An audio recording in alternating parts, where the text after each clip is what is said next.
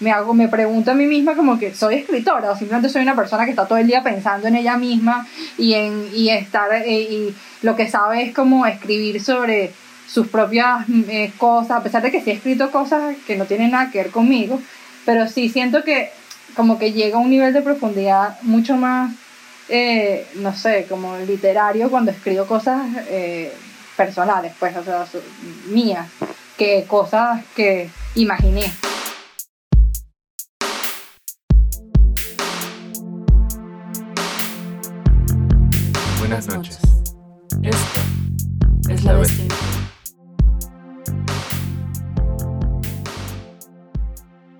Eh, buenas noches, eh, bienvenidos a La Bestia Impura. Hoy nos acompaña Pamela Ran Sánchez, Caracas, Venezuela, 1994. Realizadora cinematográfica, mención guion en la Escuela Nacional de Cine. Es ganadora del premio Gloria Fuertes de Poesía Joven 2018 con su libro Breves Poemas para Entender la Ausencia, publicado en la editorial Torremosas en España en el año 2019.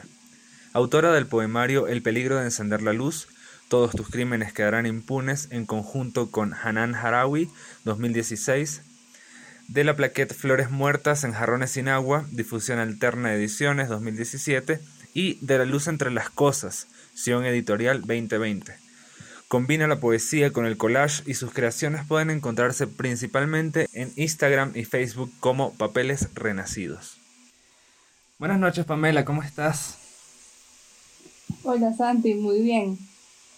Aunque siento que yo siempre, siempre siento como, como conflictos con cuando dicen que trabajo con cine porque realmente no he hecho nada que yo me siento como orgullosa del cine. Más bien creo que tengo el lenguaje cinematográfico dentro de mí y sé de cine, pero no, no he trabajado con cine. He trabajado realmente con literatura y con lo visual en el collage.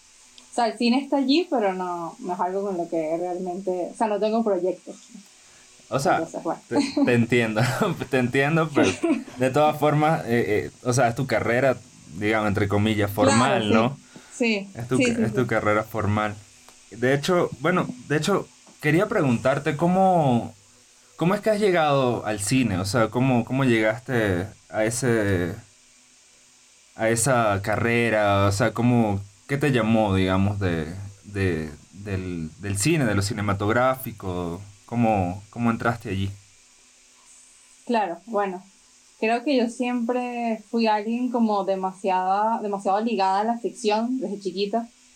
Eh, primero fue con los libros, los cuentos y luego de alguna manera en mi adolescencia fue con las películas. Eh, claro, las veía sin un gusto definido, ¿no? Como que lo que me gustaba y ya no tenía como esa noción de que era buen cine, de que era mal cine, no tenía esa noción. Pero en quinto año, que fue un año muy transformador para mí por muchas razones, eh, tuve un profesor de literatura que me puso muchísimas películas que me cambiaron así la vida, tipo Waking for a Dream de Darren Aronofsky, Big Fish de Tim Burton, que bueno, es una película medio cursi, pero a mí me encanta. Eh, y nada, estas dos películas realmente es como que... Ah, también American Beauty, que no lo había visto. Eh, y fue, fue como, o sea, ya yo tenía esta noción de que quería escribir, siempre tenía esta noción de que quería escribir, pero realmente nunca fui alguien que estuvo como definida, así como que, de hecho, cuando cuando me preguntaban a mí de chiquita qué quería hacer, yo decía, a mí me gusta ver mucho televisión. o sea, pero en realidad tenía algo que ver, pues. tenía algo que ver. De hecho, me acuerdo que, tengo como una tarjetita, no sé si ustedes se llegaron a hacer eso, eso que hacía, bueno, Lucía, no sé si eso lo hacían en Bolivia, pero en, en, Venezuela hacían como una cédula falsa que se llamaba mi primera cédula. Ay, sí. Er, ¿Tú, tú ah, no, qué hermoso. ¿Qué, cómo, cómo, así? ¿Cómo así? A ver, cuéntame. Ajá, mi primera cédula. Entonces en la, primera cédula decía el hobby. Y yo me la hice con todas mis primas y mis primos así, todas culturales. Y que a mí me gusta el flamenco, a mí me gusta esas cosas así demasiado ocultas. Y yo que ver televisión. Sale en mi, en mi tarjeta y que hobby, ver televisión. Entonces como que sí me gustaba desde niña la televisión, pues. Eh, y ya, claro, obviamente ya cuando más grande, en quinto año, comprendí cómo el lenguaje cinematográfico iba a estudiar comunicación social en parte porque no sabía qué carajo quería hacer con mi vida. Y dije, ¿sabes qué? No quiero estudiar comunicación social. Porque aparte iban estudiando que si todas las personas que odiaba del colegio, iba, iba como que iba a tener que verlas de nuevo en la universidad, ¿sabes? De bola. como que ladilla tener que volver a, como que volver a estudiar con toda esta gente que no me cae bien. Y nada, opté por eh, entrar a la Universidad de Cine, que era una universidad súper chiquita, que bueno, que ahorita medio me arrepiento porque entré engañada con que al final sí iba a ser como una universidad que, ten- que eh, iba a estar como ligada con la central, con la Universidad Central, iba a tener como un título como... Y nada, es básicamente un TCU, o sea, yo tengo como un TCU en cine. Eh, y me da mucha rabia porque después hicieron como diplomados en donde sí están ligados a la Universidad Central, tiene su título en la Universidad Central, pero la gente que estudió la carrera y se jodió a los cuatro años, que puede durar cuatro años, no tiene el título de la Universidad Central. Entonces, coño de la madre. Pero bueno, la estudié y nada, me gusta estudiarlo, pues. Y me cambió como persona full, me cambió como persona full y, y empecé a escribir realmente poesía en la universidad. O sea, yo escribía antes cuentos, eh, malos, realmente bastante malos. Bueno, no, no sé si malos, pero, pero no sé, no eran, no eran tan buenos. Eh, y en la universidad fue que como que sí, como que me, mm, me entró como esa noción también de, de cultura que no tenía, porque en mi casa realmente no, no se lee mucho. O sea, mi mamá tiene como cierta cultura de, de que en su época fue como medio comunista y le gustaba Silvio Rodríguez y la Nueva Trova y todas esas cosas. Y trabajó en el teatro Teresa Carreño por muchos años Ok. y tenía como esa cultura, ¿sabes? De, de haber trabajado en el teatro, pues era... Es como que se llama esas personas que, que llevan a las sillas a la gente, ¿no? O sea, Atrilero. Atrilero creo que es. Sí, y luego fue, de hecho luego fue directora de arte por un tiempo. Eh, y además estudió diseño de moda. Eh, entonces, bueno, eso. Entonces tenía como esa medio, esa medio cultura así. Y mi papá había también tenido como una cuestión con la música, pero como súper poco desarrollada. Y realmente la universidad, como que conocer a las personas de la universidad fue la que me dio como la cultura de saber qué libros leer, porque siempre leía, pero era como que no, no sabía que era bueno y que era malo, o sea, como que no tenía gusto definido. Ya. Y la universidad me dio ese gusto realmente como por entender, también porque me empaté, me empaté mucho, puteé mucho en la universidad. Es que- pero me sirvió, me sirvió para mejorar mi cultura. Y bueno, para entender el mundo, para entender el mundo, ser más libre y muchas cosas. En fin. Ya. o sea, podríamos, podríamos decir que tu aproximación al cine fue más como que desde un punto de vista eh, de, no sé, de la narrativa, de, de una cuestión de ficción, ¿no? O sea, entraste, Sí. entraste más como que por el lado de la narración que, que por un lado este, más visual como tal, ¿no? Claro, de hecho, fíjate que me fui por guion. Que es Claro. como justamente la narración. Aunque yo, aunque yo también tenía como unas ganas de, de irme por dirección de arte que me gustaba bastante también. Pero me terminé yendo por guion. Pero sí, sí, sí, sí, entré justo por ahí. Es que para mí siempre ha sido así. O sea, para mí el libro siempre ha sido como una especie de refugio eh, para no hablar con la gente, como para que mi asocialidad eh, sea mm, so- mejor aceptada. O sea, era como que tenga mi, tengo mi libro y así Claro, nadie, te- puedo no nadie se te con acerca. nadie. Exacto, nadie me molesta y estoy tranquila. Siempre fui como. Y después las películas y. Bueno, todas las formas de ficción que salga probablemente las utilizaré como escudo para la esfera social. Claro. lo sigo haciendo.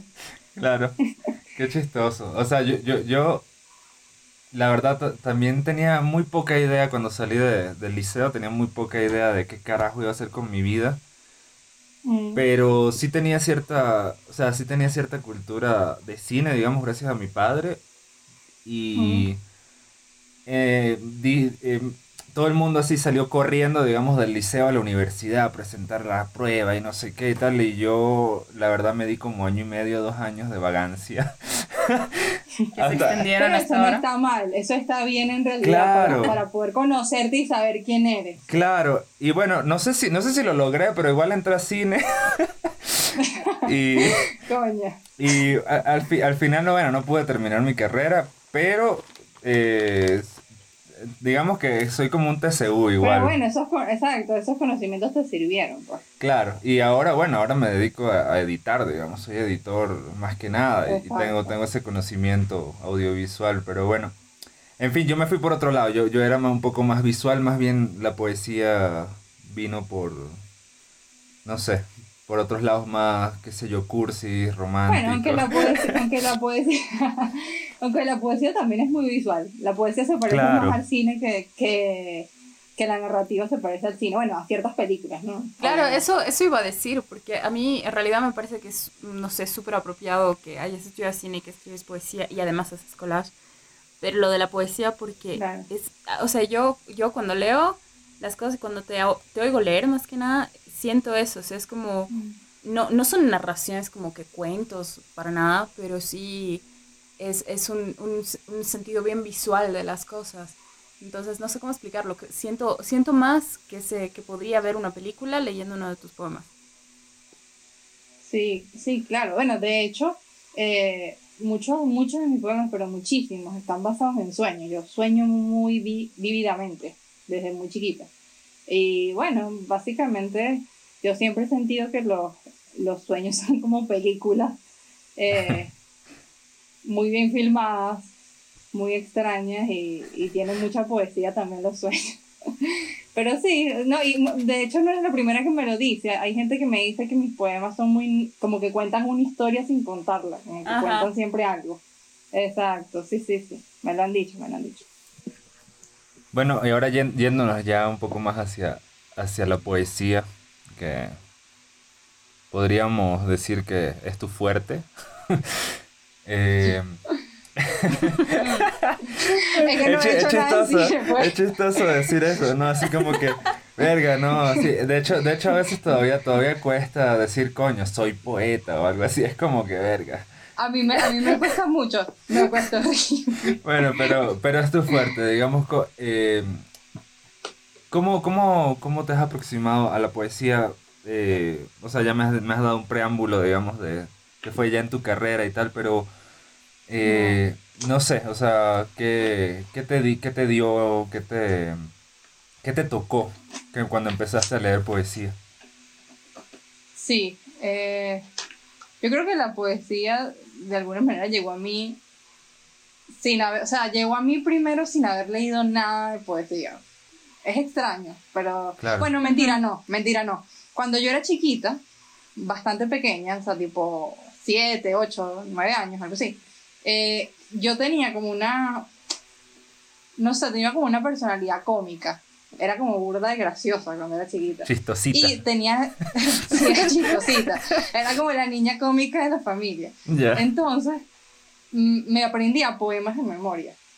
Claro, poemas rimados, poemas cómicos, rimados, de memoria. Entonces, de alguna manera, al principio, o sea, ese fue mi primer, mi primer acercamiento a la poesía.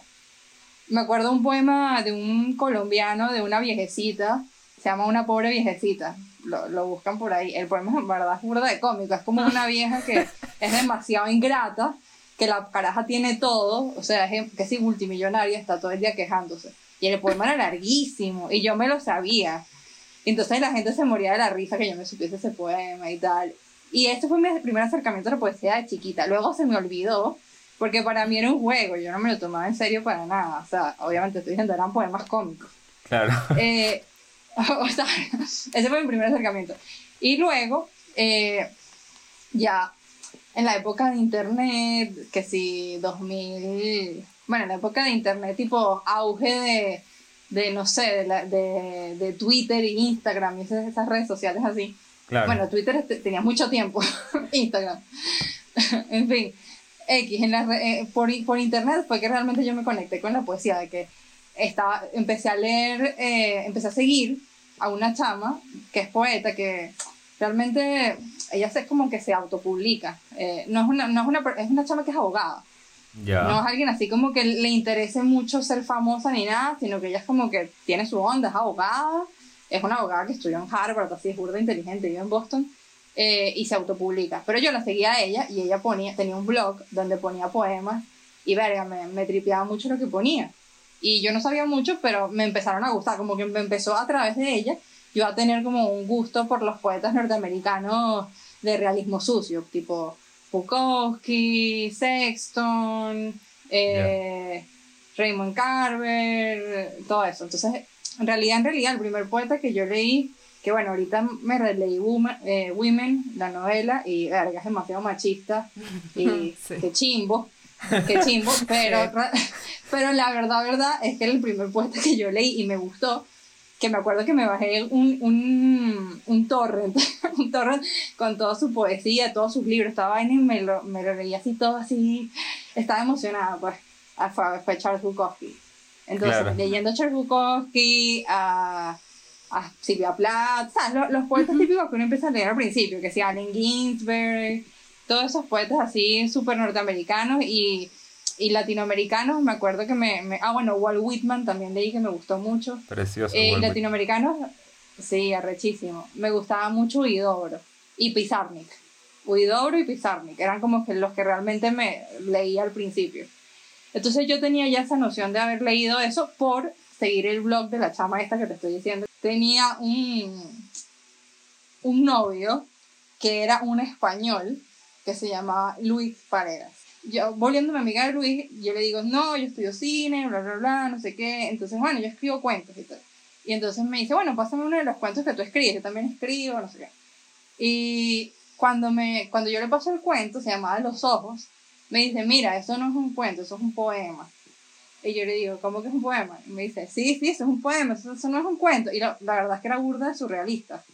Entonces, él me dijo, coño, escribe un poema eh, sabiendo que estás escribiendo un poema. Y en ese momento ya había leído full poesía. Bueno, no full, lo que les estoy diciendo. Eh, y entonces yo me fui abajo a, a, mi jardín, así demasiado, demasiado cursi. prendí unas velas, prendí unas velas así, y estaba lloviendo. Y me puse con mi cuaderno a escribir mi primer poema.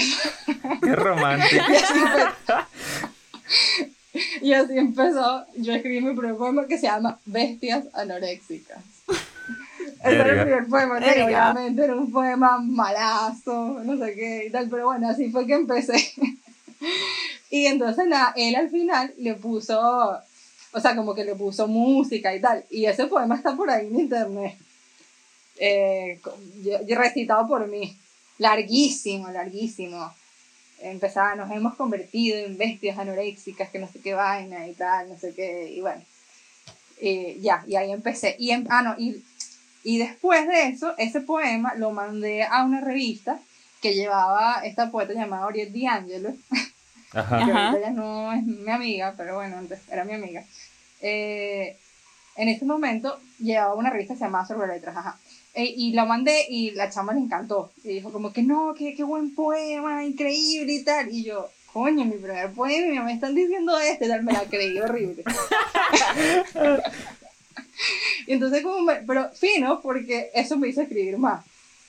O sea, como que alguien confiara en mí me hizo seguir escribiendo. Entonces me puse la meta. Yo dije, nada, me voy a meter en este peo. Me puse la meta de escribir un poema por semana. Y yo enviaba poemas a esta revista y tal y a veces quedaban, a veces no, pero la verdad es que casi siempre quedaban. Y entonces todos mis primeros poemas, todos mis primeros poemas, fueron publicados en esta revista. Yo me tenía demasiada confianza, Ahorita me doy cuenta y me da como pena. Pero yo enviaba toda esa vaina que escribía, lo enviaba. Entonces, obviamente, eso hizo que yo empezara a escribir, escribir y me conectara con gente que, que escribía, pues. Y nada, por Facebook me empezó a agregar gente que escribía, luego, en, luego como en el año 2000 2013, 2014, así como en el 2014, se hizo un grupo llamado Los Perros Románticos, que tú, ustedes deben saber de ese grupo en Facebook, que lo hizo Luna Miguel, Vivier Castro, Ken Castro, Jesús Carbona Robles, en fin, varios poetas latinoamericanos y Luna Miguel, que era española, creó ese grupo donde se unieron poetas españoles y poetas latinoamericanos jóvenes y, tuvo, y yo ahí como que todo lo que publicaba lo ponía en el grupo mira, publiqué este poema y tal. Ah, publiqué este poema y tal. Y ahí me empezó a agregar burda de gente, burda, burda de gente.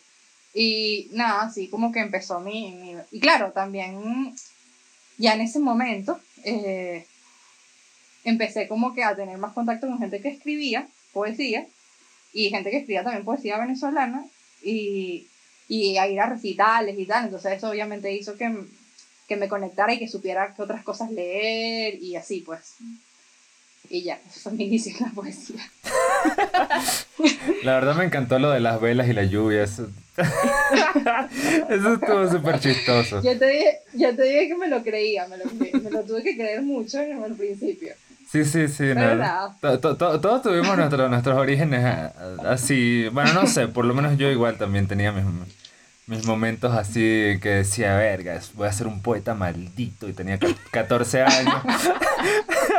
14 años así, entonces igual así me metía en el bosque con un cuaderno y tal, a esperar a que anocheciera y así como que nada.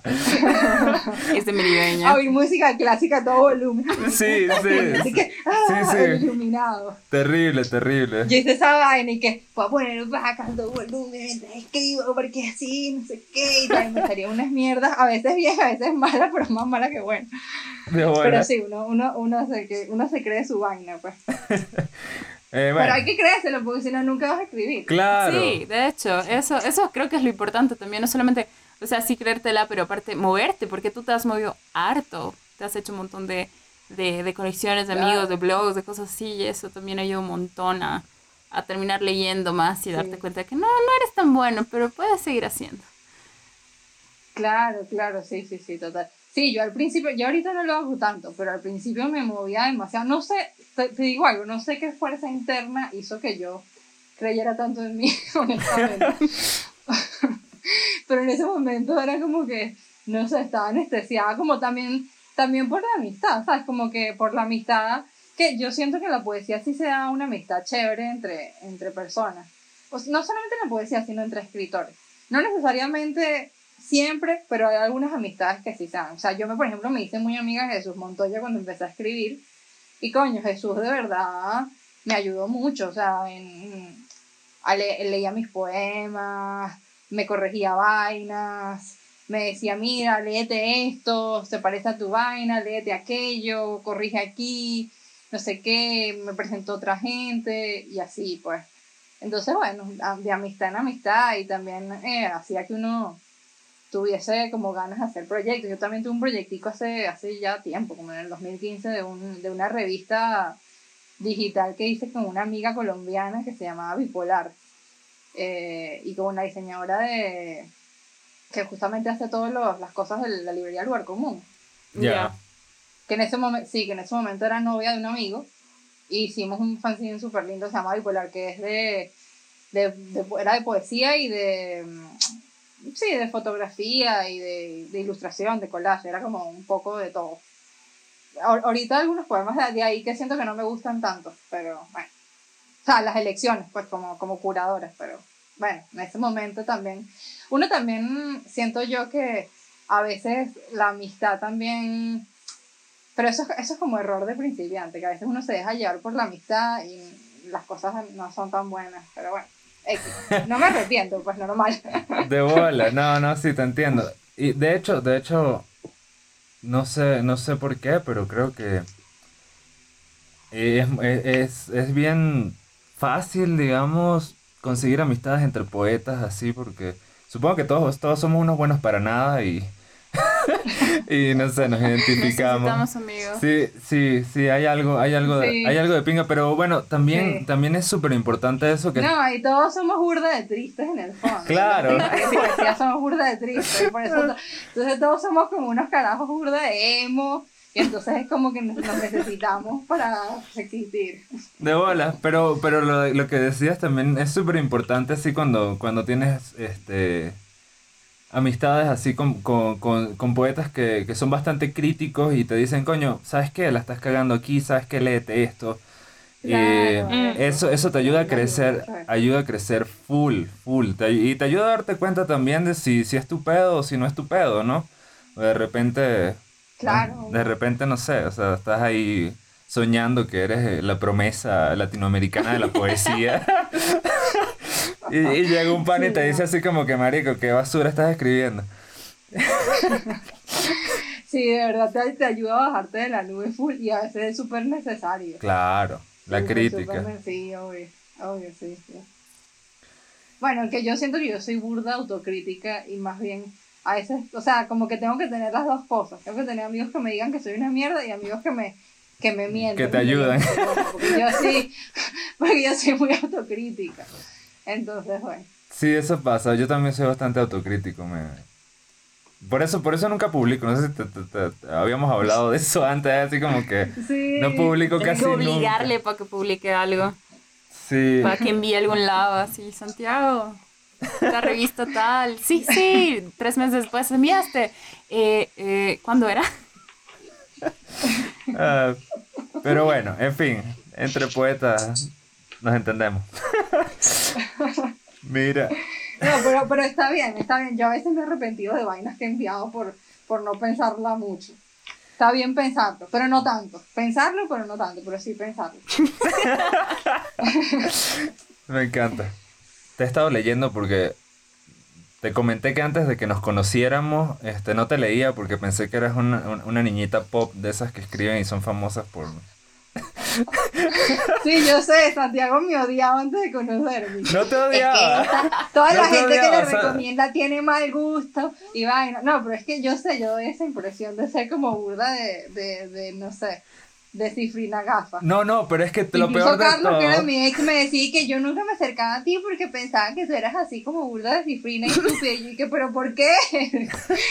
porque estoy rubiecita, así son... Mm, dejen los clichés, ¿vale? No, sí, por eso, yo sé, yo sé. Lo que pasa es que... Y, y, la verdad es que no era por ti en sí, sino por, por mucha gente que me recomendaba que te leyera así y era así como que. y era así como que. No, pero qué chimbo. Ahorita me siento horrible, pero tengo varios lectores.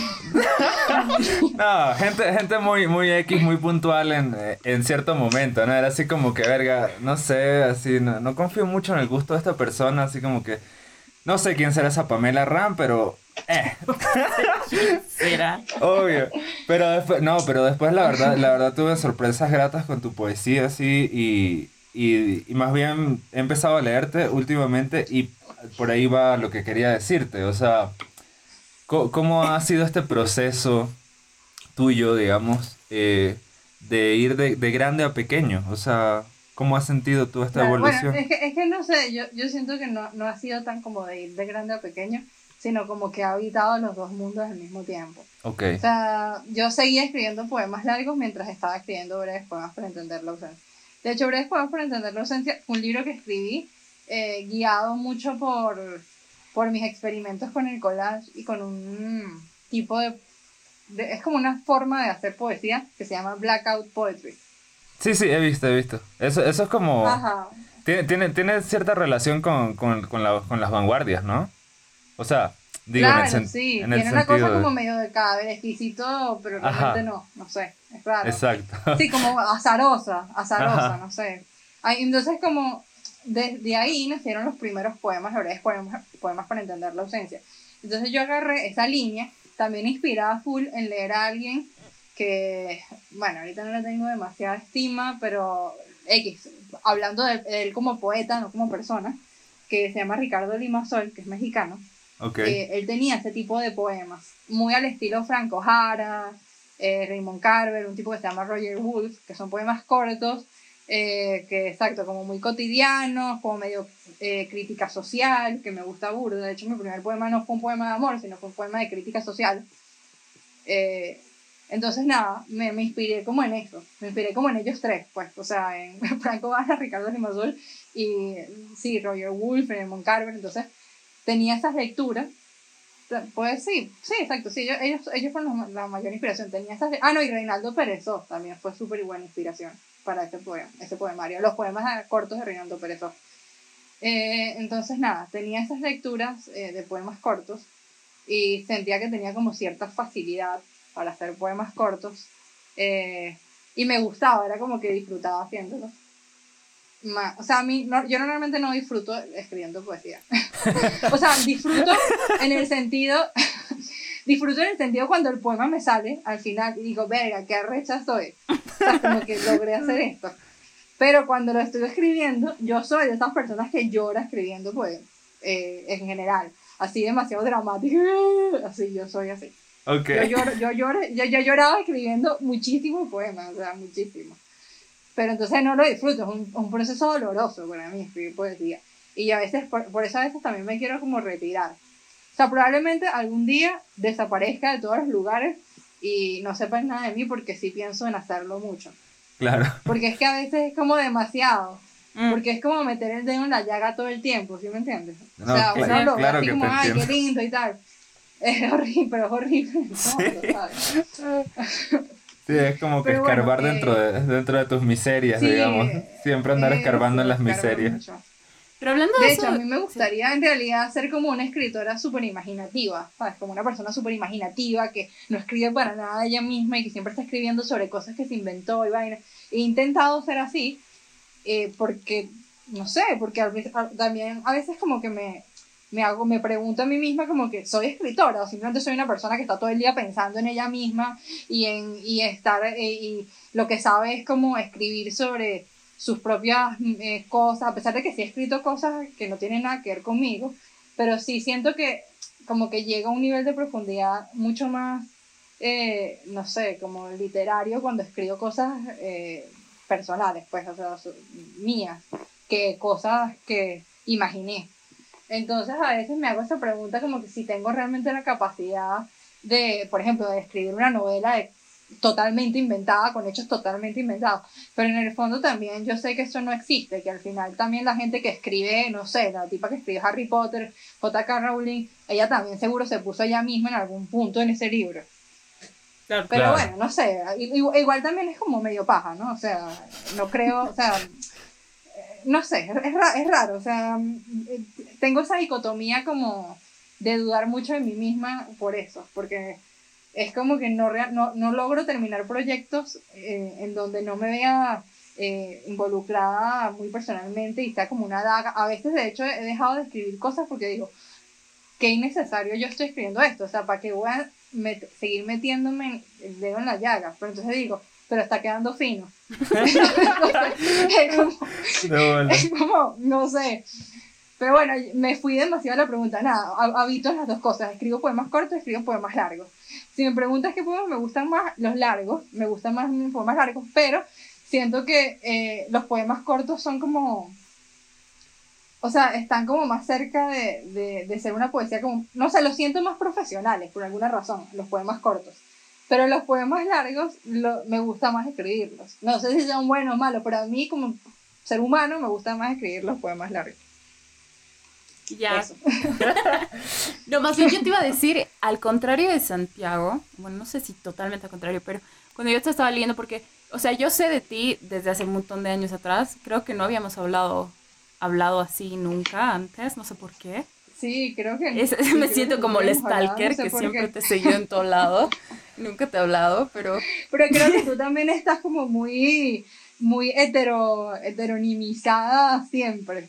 Entonces, capaz sí, sí sabía quién eras, pero sabía que era, quién eras como por, muchas por muchos nombres distintos. Ah, sí. Sí, yo, o sea, no, no, no, no por haber firmado diferente, sino porque sí, es que yo siempre como que me aburro y digo así como que me voy aquí, nunca más, odio las redes sociales y luego es como que no mentira, pero extraño que me hablen y, y así el ciclo eterno. A todos nos pasa. A todos nos pasa, pero creo que unos duran más tiempo alejados y otros menos. Sí, pero ¿sabes qué te iba a decir? Sí, o sea, te iba a decirlo, en realidad lo que a mí me pasa más, creo que es que no, o sea, no siento que es como que haya sido como que antes escribías largo y ahora has escrito corto, que sea una evolución, sino lo que estabas diciendo, o sea, siempre lo he sentido más como, no es que siento que sea una persona distinta, ni, ni, ni, ni un heterónimo, ni nada por el estilo, sino obviamente siento que es como, como si fuera el mismo poema, pero más condensado, digamos. Ah, Entonces... Sí, podría más O, o, sea, sí, más o menos así. O sea, no, no, no siento que, que, que, hayan, digamos, saltos tan grandes entre un poemario y otro de los tuyos. Como, no sé. yo, yo, yo he intentado como que haya como una especie de hilo. De hecho, primero se llamó El peligro encender la luz y realmente que le continúas este último que salió, que realmente en este, en este último poemario que salió, que es una edición súper artesanal que salió en Guatemala de 50 ejemplares, que se, llama La luz entre las cosas. O sea, yo quería como que todos tuvieran como algo que ver con la luz y la oscuridad y tal, porque son cosas que yo hablo en los poemas y que tuviesen como ese hilo. Entonces, nada, ahí estoy, todavía ni, realmente ni he escrito poemas, pero sí tengo como una idea de un libro que vaya más como asociado a la, a la sombra, ¿no? Como terminar con la sombra. Aunque no sé, ahorita lo siento como medio dark terminar con la sombra. Capaz debería terminar con una vaina así como, no sé, el fuego, el arder, la luz, la luz quemada. no, pero no sé, o sea, es que soy muy mala con los títulos, pero algo así, o sea, que tenga que ver como con la cuestión de la luz y la sombra y la oscuridad y no sé qué. Sí, tengo, sí trato que tengan un hilo, eh, los, los poemarios, así sea un hilo muy, muy fino, pero trato que, que haya como una construcción. Pero sí, sí es verdad, o sea, a pesar de que o sea, no sé, yo sí lo siento como más como Santiago en el sentido de que breves poemas para entender la ausencia, lo siento muy distante de lo que normalmente yo hago. De hecho, ese libro yo lo había borrado. Lo había borrado de mis archivos porque no confiaba en él. Decía, ay, no, pero es que esto no soy yo y tal. Pero después dije, ¿por qué tengo que juzgarme tanto? O sea, realmente puedo habitar, o sea, puedo haber otra voz así de este estilo dentro de mí y está bien. Y, y cuando lo envié a Gloria Fuerte, leí un poquito antes Gloria Fuerte, porque dije, me dio curiosidad, obviamente, quién era No sabía quién era Gloria Fuerte, exactamente la leí. Y dije, coño, esta tipa escribe cosas como de ese mismo estilo, o sea, puedo tener una oportunidad. Y fíjate que sí la tuve y gané. O sea, sí, sí me funcionó, pues. porque ella escribía este tipo de poemas, escribía poemas como cortos, así como muy, muy, muy Franco Jara. Pero claro, ella también se, se, se caracterizó porque escribió muchos poemas de niños. Y los poemas de niños suelen tener también como una estructura morale de moraleja, ¿sabes? Ah, Yo siento que en vez de poner para entender la ausencia, hay una cosa como media de moraleja. Ya, sí. Como una moraleja pesimista. Una moraleja anti niño. una moraleja como que está bien morirte y ya, pero es una moraleja al final. ah, total. Sí, tienen como esa onda medio moralejosa. Y a mí siempre me ha gustado harto leerte porque tal vez es porque hemos nacido el mismo año, no sé. Pero siento como ah, que tenemos, o, o, sea, yo siento que tengo cuando leo algunas cosas tuyas casi todo un, un, un, un como, no sé cómo explicarlo, pero una, una cierta sensación bien tierna de tristeza permanente, pero que al mismo tiempo es como que te haces la burla de ella mucho, pero sigue siendo igual de seria. sí. Y no sé, eso me encanta porque no creo que haya leído, o sea, porque se sienten, para mí, se sienten bien maduros, como que, o sea, hay poemas que, tuyos que me, que me gustan obviamente más que otros, porque es normal, ser hermano, pero... Claro, claro. De esos creo que son increíblemente maduros, es como que siento que podría estar leyendo, sí, un poeta gringo y además de los 40 y que es otra vaina, pero que igual me interpela bastante. Entonces, no sé, disfruto bastante leerte. Y ahora cuando has dicho eso de Franco Jara y de las cosas que leías antes, tiene mucho más sentido y estoy volviendo a recordar eso. Me parece súper interesante, pero por eso me gusta harto, porque siento que escribes, o sea, siento, siendo que creo que todos en la generación escribimos casi igual, creo que escribes bastante diferente y especialmente distinto de los venezolanos que están ahorita digamos, escribiendo como que, manada, digamos, es como que los círculos esos de, de, poetas jóvenes venezolanos, yo te siento siempre bien afuera de, de, todos esos. Sí, bueno, tienes como demasiada razón en eso de la ternura y la tristeza, creo que son sentimientos que llevo mucho, primero dentro de mí y que se ven demasiado en mis poemas. Y trato también, como siempre, tal vez como de burlarme de mí misma. Eh, algunas veces lo logro. O sea, como que reírme de la desesperanza, pues como mm. que, eh, ¿sabes? Como, igual va a estar bien, o sea, como que todo se puede ir en la misma... Sí, entonces hay, hay, como mucho de esto, hay como mucha ternura y tristeza y desesperación. Y sí, es algo que también que me dice, que me dice mucho la gente, como que, no, tienes como una especie como de ternura violenta, ¿sabes? Ah. o sea, como que yo soy tierna, pero no soy cursi, ¿me entiendes?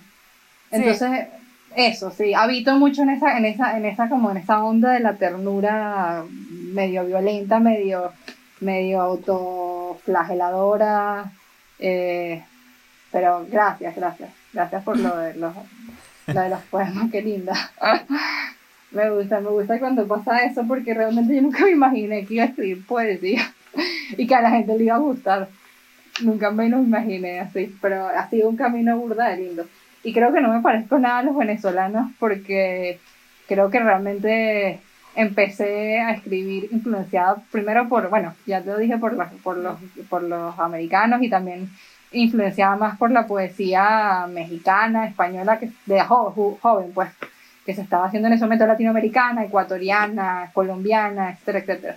Entonces realmente yo nunca fui como parte del grupo de poetas venezolanos, tenía mis amigos, como te digo, que eran mis amigos de siempre, como Jesús Montoya, eh, que bueno, ya no es amiga, pero antes era muy amiga.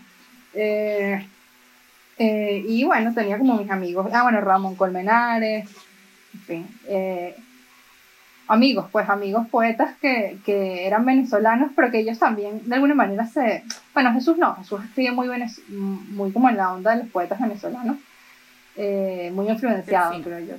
También, también, porque, también porque estudió en la ULA, sí, leyó me escribe muy bien, me gusta mucho me escribe Jesús, pero eso, pues sí, se escribe más venezolano.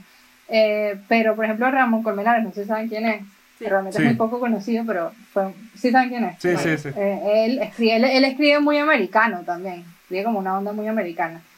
Y, y también en una época era muy amiga de una chama colombiana que se llamaba Daniela Gaitán, mm. que ella también me influenció mucho, o sea, las dos nos influenciamos, burda.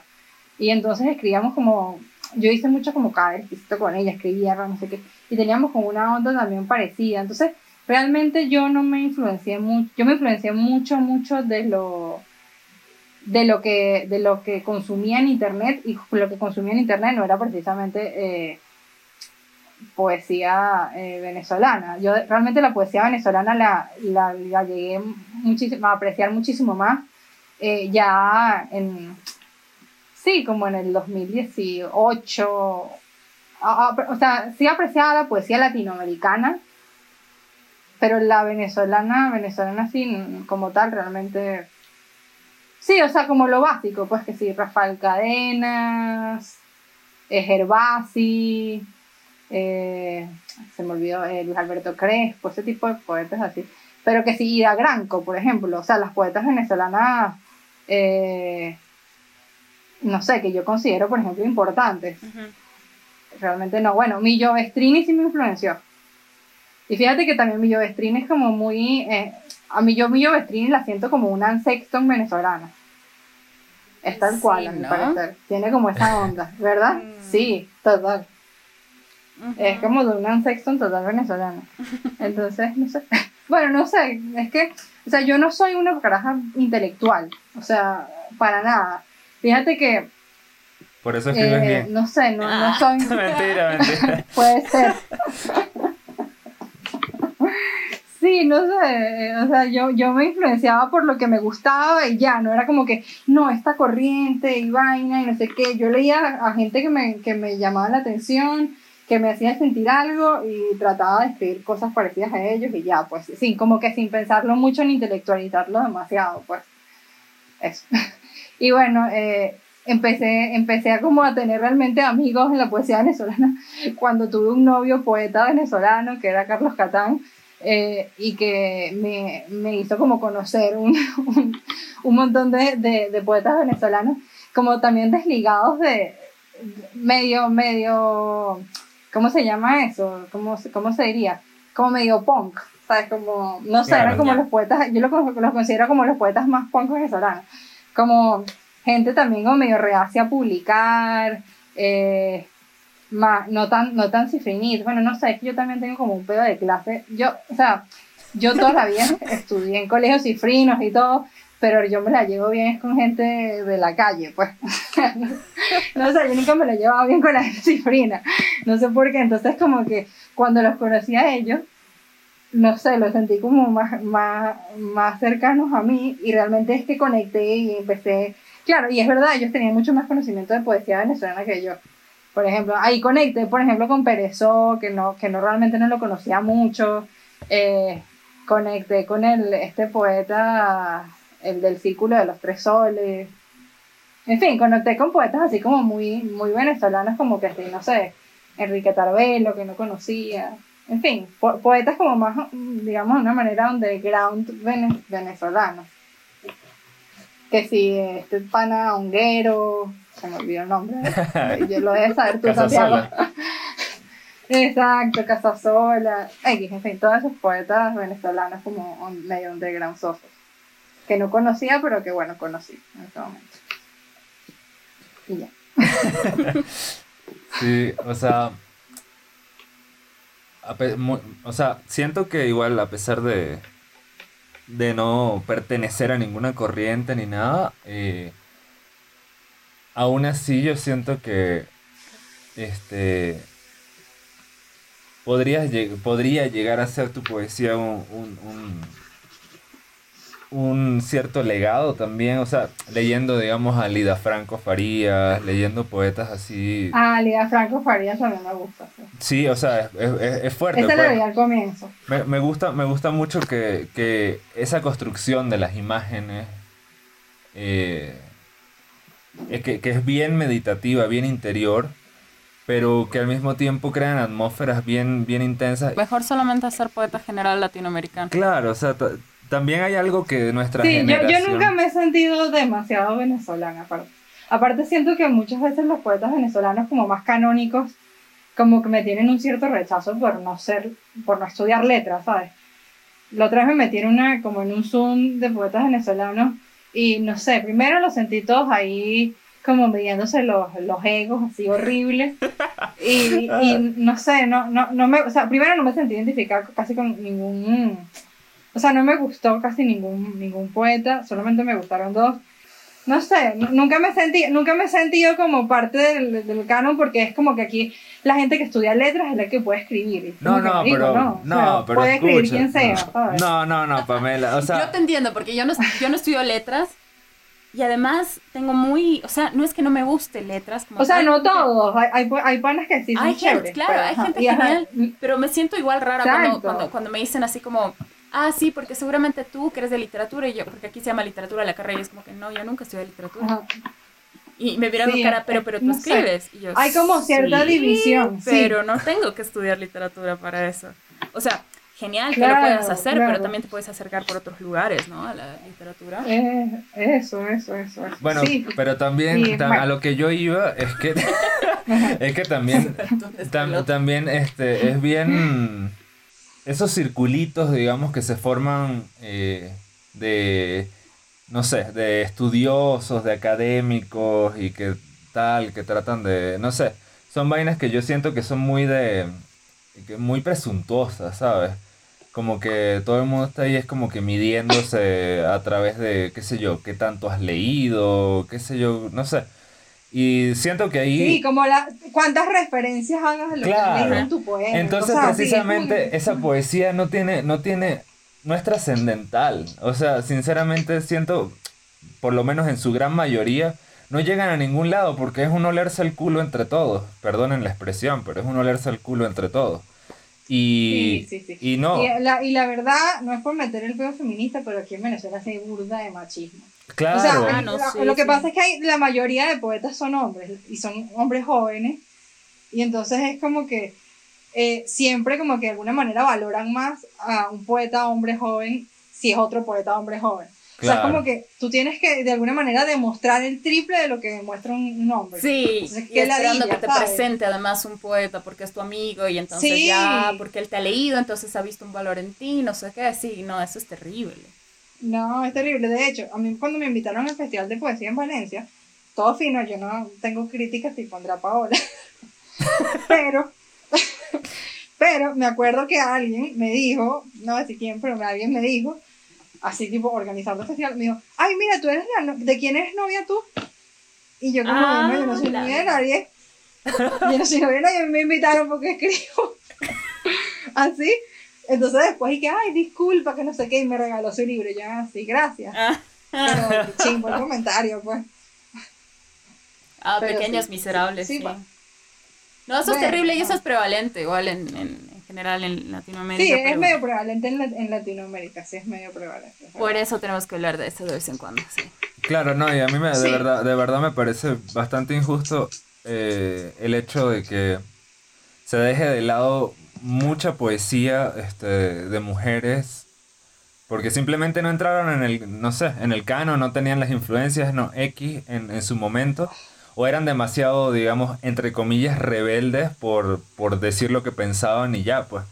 De hecho, cuando tú entras, cuando tú tratas... aquí en Venezuela hay mucho favoritismo y hay muchísimo contacto. De hecho, a mí no me han publicado en Venezuela porque yo no soy jalabola y no soy una caraja de contactos. Está bien, tienes todo el derecho del mundo. Literal. Y además te quejas y, dices las cosas y eso es algo que detesta sí, la y gente. Digo, y digo las cosas, sí, digo las cosas en la cara y no soy lo suficientemente intelectual así como para, para, para no sé, para los estándares gafos de ellos, yo qué sé. O sea, realmente me da como arrechera que han confiado en mí ya como en cuatro países distintos y, realmente, y, en Venezuela no. O sea, tuve que ganarme el puto premio en España para que me sacaran los poemas en letrario. ¿Sabes? Como que qué ladilla.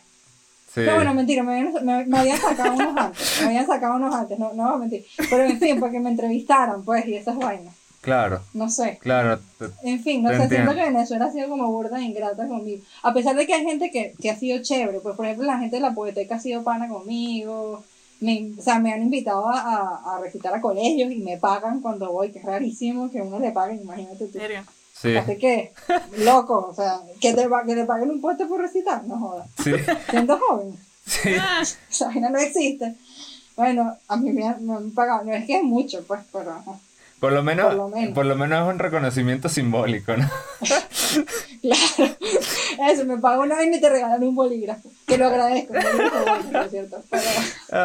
maravilloso. No, no, sí, pero eso, precisamente decía que, que el canon está formado más que nada por, por, por hombres, pues, o sea, y sobre todo el canon, ah, el, canon de la poesía venezolana, además las cuatro o cinco mujeres están ahí porque, puta, le echaron el triple de bolas que, mm. que, que los demás huevones.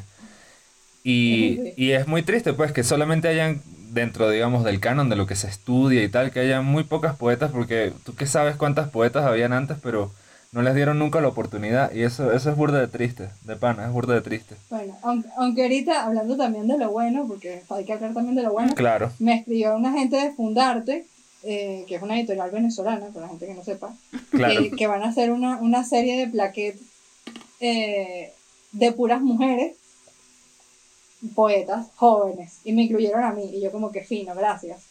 O sea, está bien que saquen una colección de puras poetas jóvenes mujeres y en Fundarte, o sea, que es una editorial, digamos. ¿Sabes? No sé, tiene como bastante... Se, se, se, se, lee, o sea, es posible que se imprima y se imprima, aunque va a ser digital, pero hay demasiadas posibilidades que se imprima y que se imprima como con un tiraje medio grande, ¿sabes? Es una plaqueta, pero coño, es algo que está, y que haya y que sea solamente de mujeres en un país tan, tan, no sé, tan falocentrista, coño, me parece que por lo menos está bien. O sea, yo acepté por eso, porque me parece chévere. Y aparte, tienen como una dinámica de que, que es como de comunicacional, que es como que te mandan el libro de la otra poeta, entonces tú lo tienes que, que leer y, y, como que dialogar con ella, y ella tiene como que dialogar con tu libro. Entonces se crea como una especie de sororidad entre poetas jóvenes, que también hay que decirlo, hay mucha envidia entre mujeres, es la verdad. Sí. Eh, y es chimbo, es chimbo, porque como somos pocas, entonces es como... Y es como que verga. Pero bueno, eso pasa, pues normal. Hay gente que está bien y, y, hay gente que es así y ya, pues hay que saber convivir con eso y tratar de más bien eh, eso, pues tener como una cierta sororidad y así.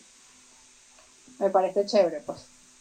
Total. Y bueno, esa plaqueta sale pronto, sale pronto. Maravilloso. Cortita, 20 páginas. Maravilloso, no, de verdad, de verdad me, parece genial y, y sí creo que tienen que abrirse un poco más los espacios.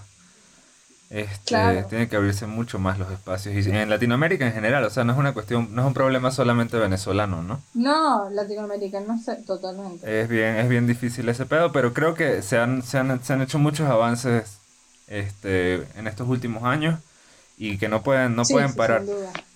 O sea, también, hay, también está el lado, el lado eh, criticable del asunto, es que muchas veces, este, no solamente el asunto, digamos, de la poesía de mujeres, etcétera, sino que hay gente que se agarra de ciertas banderas y mm, se aprovecha, digamos, de ciertos movimientos para... Ah, eso también hay, es terrible. Claro, y para publicar, digamos, ciertas cosas que tal vez no tengan la calidad que, que otras pueden tener pero este, el hecho de decir, no, es que soy mujer y me tienen que publicar, o es que soy gay, o es que soy no sé qué, o sea, me parece que también hay que tener un poquito de crítica, ¿no? De, de criterio y no publicar a todo el mundo por, por, publicarlo o porque represente simplemente una bandera, sino una cuestión de sí, calidad. una minoría. Claro, o sea, una yo cuestión... También estoy contigo en eso. Claro, hay, hay que tener, tenemos que tener crítica en general, o sea, no... Bueno, y también nos Y eso es deberían... algo que hace falta.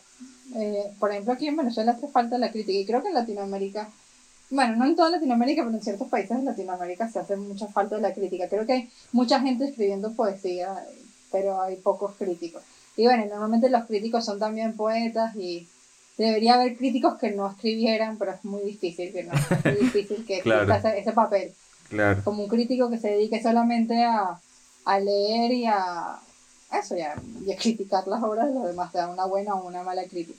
Pero si hace full falta, pues, Sí, ¿no? Y hablar de estas cosas también. Esa es una de las razones claro.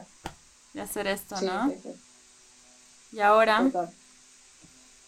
quisiera seguir hablando contigo toda la noche, pero sí, yo igual. nos hemos alargado un poco. Sí, Sí, demasiado. o sea, una- ya llevo una hora cuatro minutos en el sí, igual, igual. Pero, eh, no sé, a mí me gustaría, A mí también. estoy seguro que algo igual, me gustaría que, que, que nos leyeras unos dos o tres poemas para cerrar. ¿Qué te parece? ¿Te animas? Ah, dale, dale, déjame buscar el libro, ya un momentico. No, Ya. tranquila, Es que tranquila. no, Tranquila. no lo tengo aquí. Bueno, que no sé si leer como unos inéditos. Lo que, lo que tú quieras leer, pero léenos algo, por favor. Bueno, bueno, voy a, voy a leer el del libro como más rápido. Este poema se llama eh, La casa frente al mar. Está inspirado en un sueño. En esta casa todo se concentra alrededor de la ventana. El ruido del mar, dos sillas de madera casi podridas, un vino barato que compramos los jueves en el mercado comunal. Al amanecer nos reunimos alrededor del vidrio. Las olas chocan frente a nuestros ojos, pero nadie dice nada, nadie se queja. Las pocas cosas que nos quedan en casa ahora se amontonan en esquinas para mantener el equilibrio. Las paredes pegajosas de sal, el piso que se viene abajo. Se camina con los pies hacia adentro para no desviar de alguna forma el peso de la casa. No queremos dejar de observar la espuma que crece bajo el sol. Cuando todo está en orden nos sentamos a beber vino, protegidos por ese pequeño vidrio que nos salva del ahogo. En el área no queda nadie. Nuestra casa es la única que no han derrumbado. Nos negamos a verla caer, a perder la costumbre de ver el agua centímetros cayendo en picada, a sentir cómo nos moja los hombros cuando se cuela por los bordes de la ventana. En las noches aquí no hablamos mucho, nos miramos con desgano, se juntan nuestras palabras en una jarra de té caliente. Sabemos que algún día todo acabará, que la casa se vendrá abajo, pero no decimos nada. Oímos el mar, es suficiente. Qué hermoso. es el poema. Qué hermoso. De verdad. Déjame, ay, me provocó leer uno de, de Flores Muertas y agarrarme sin agua, ya va. Tranquilo, no, tranquila. Como para seguir este, esta cosa que dijo Lucía de la ternura. Siento que este es uno de mis poemas como más tiernitos. Entonces, quiero leerlo. Ya, no me encuentro. Ajá. Se así. Agárrate fuerte, si creces te marchitas. Se te olvida el poema y no hay vuelta atrás. El lenguaje te deja desnudo bajo la, bajo la luz blanca. Se te olvida la sinfonía del viento. El niño de los pájaros se le seca el canto. Envidias su vuelo como envidias todas las cosas pequeñas y maravillosas que ahora no entiendes. Porque no eres tú, eres la pesadilla. Agárrate fuerte, si te caes pierdes, no dejes de conocer las nubes mastodónticas, bíblicas, crisálidas. No dejes que la locura sea una rama seca, no dejes que tu voz sea clara, lastímate la garganta, cocina con leña. Si te caes, eres una flor podrida, si te caes, resucitas. Serás el viejo señor que paga las cuentas. Sonreirás dos veces al día, comerás con entusiasmo, dormirás a la hora. Tal vez no sea tan malo. Eh, Yo me acuerdo a de ver. eso, sí. Ey, ya, espérate. El acantilado. Dejarlo así, quieto, sin alboroto, entretenido para que podamos caminar tranquilos en la noche, yo por tu lado, tú por el mío, entretejiendo esta soledad con un hilo rojo, aflojar la cuerda, que los acordes no sean más que chillidos, prender la vela con la luz apagada, apretar fuerte los dedos contra los ojos, asumir la intermitencia del espacio, cerrarte la boca con ternura para dejar de oír tu ronquido profundo, guardar a la bestia en el cajón, reencontrarla luego en otra vida sabiendo que fue nuestra, dejarlo así, llamarla para que acabe con todo, quedarnos en silencio, poner nuestros cuerpos en orden y volver a empezar en el borde filoso del acantilado. Eh, a ver. Qué belleza, vale. Este es como mi poema. Yo le llamo mi, poema. No sé si es favorito, pero creo que sí, es uno de los más me Pero no, no sé si es porque. Lo siento que es. O sea, no tiene que ver con que sea más bueno, sino tiene que ver como con la sensación que me, que me causa volver a él. Ahorita escribí un poema que sea así, como la misma cosa, de la infancia. Me gustan mucho los poemas que escribió sobre la infancia. Eh, pero lo iba a leer, pero es que no quiero que todavía lo, lo, publiquen porque ese va a salir en la plaqueta. Entonces, por eso no lo leí. Tranquila. Ajá, pero este tiene como la misma sensación. Se llama Una casa que respira. Once años sin pisar este suelo. Vuelvo a él y la brisa es el sonido de todo lo que siento. Las mejillas que ahora están desfiguradas y abiertas la mujer que escondí tras los pétalos secos. Mi inercia encuentra lugar en lo único salvaje que recoge la habitación, una planta olvidada y seca que solía ser mía. Entablamos conversación, pero no sirve de mucho.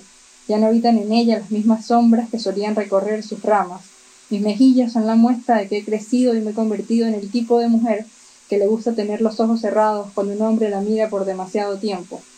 Corro a través de algunas paredes, encuentro mi silueta tatuada en la almohada de plumas que mojé con mi sudor de niña, me encojo al oír la campana de la cocina que no funciona, comienzo a llorar como si no supiera hacer otra cosa, reviso las habitaciones en busca de algo que me ayude a entender tanto vacío, una casa que respira por sí sola y se ocupa de sus propias asfixias, una casa que me habla, me persigue y me encuentra por las noches, entre muro y asfalto.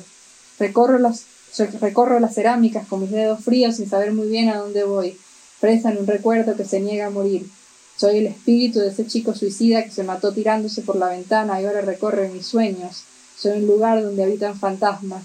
Camino por sus ventanas intentando conjugar cualquier cosa bajo la luz tenue de la madrugada.